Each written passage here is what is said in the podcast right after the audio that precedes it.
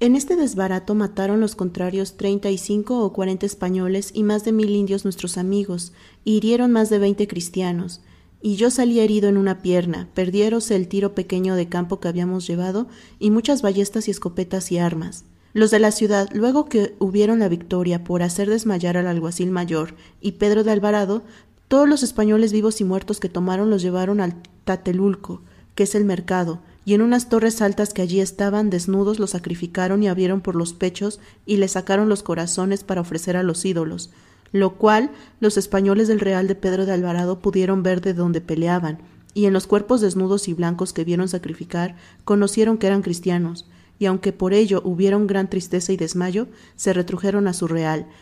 habiendo peleado aquel día muy bien y ganado casi hasta el dicho mercado, el cual aquel día se acabara de ganar. Si Dios, por nuestros pecados, no permitiera tan gran desmán, nosotros fuimos a nuestro real con gran tristeza algo más temprano que los otros días nos salíamos retraer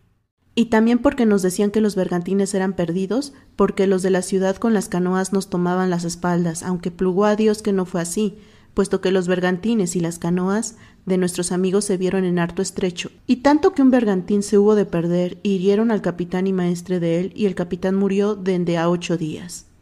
Aquel día y la noche siguiente los de la ciudad hacían muchos regocijos de bocinas y atabales, que parecía que se hundía el mundo, y abrieron todas las calles y puentes del agua como de antes las tenían, y llegaron a poner sus fuegos y velas de noche, a dos tiros de ballesta de nuestro real. Y como todos salimos tan desbaratados y heridos y sin armas, había necesidad de descansar y rehacernos. En este comedio los de la ciudad tuvieron lugar de enviar sus mensajeros a muchas provincias a ellas sujetas, a decir cómo habían habido mucha victoria y muerto muchos cristianos, y que muy presto nos acabarían, y que en ninguna manera tratasen paz con nosotros. Y la creencia que llevaban eran las de dos cabezas de caballo que mataron y otras algunas de los cristianos, las cuales anduvieron mostrando por donde a ellos parecía que convenía, que fue mucha ocasión de poner en más contumacia a los rebeldes que de antes, mas con todo, porque los de la ciudad no tomasen más orgullo ni sintiesen nuestra flaqueza, cada día algunos españoles de pie y de caballo, con muchos de nuestros amigos, iban a pelear a la ciudad, aunque nunca podían ganar más de algunas puentes de la primera calle antes de llegar a la plaza. Dende a dos días del desbarato, que ya se sabía por toda la comarca, los naturales de una población que se dice Cuarnahuacar, que eran sujetos a la ciudad y se habían dado por nuestros amigos, vinieron al Real y dijéronme cómo los de la población de Marinalco, que eran sus vecinos, les hacían mucho daño y les destruían su tierra, y que ahora se juntaban con los de la provincia de Coisco, que es grande, y querían venir sobre ellos a los matar porque se habían dado por vasallos de vuestra majestad y nuestros amigos,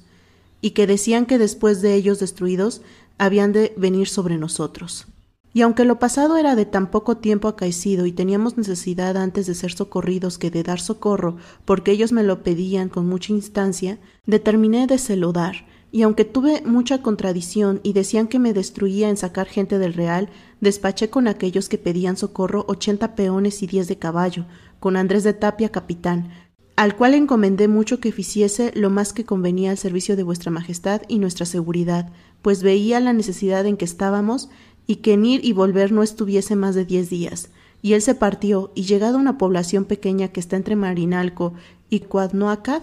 halló a los enemigos que le estaban esperando, y él, con la gente de Cuadnoacad y con la que llevaba, comenzó su batalla en el campo, y peleaban también los nuestros que desbarataron los enemigos, y en el alcance los siguieron hasta los meter en Marinalco, que está sentado en un cerro muy alto y donde los de caballo no podían subir.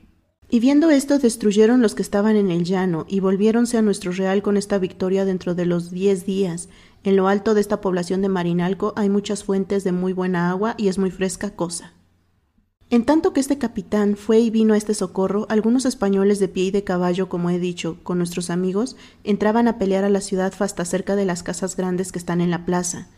y de allí no podían pasar porque los de la ciudad tenían abierta la calle de agua que está a la boca de la plaza, y estaba muy honda y ancha, y de la otra parte tenían una muy grande y fuerte albarrada, y allí peleaban los unos con los otros hasta que la noche los despartió.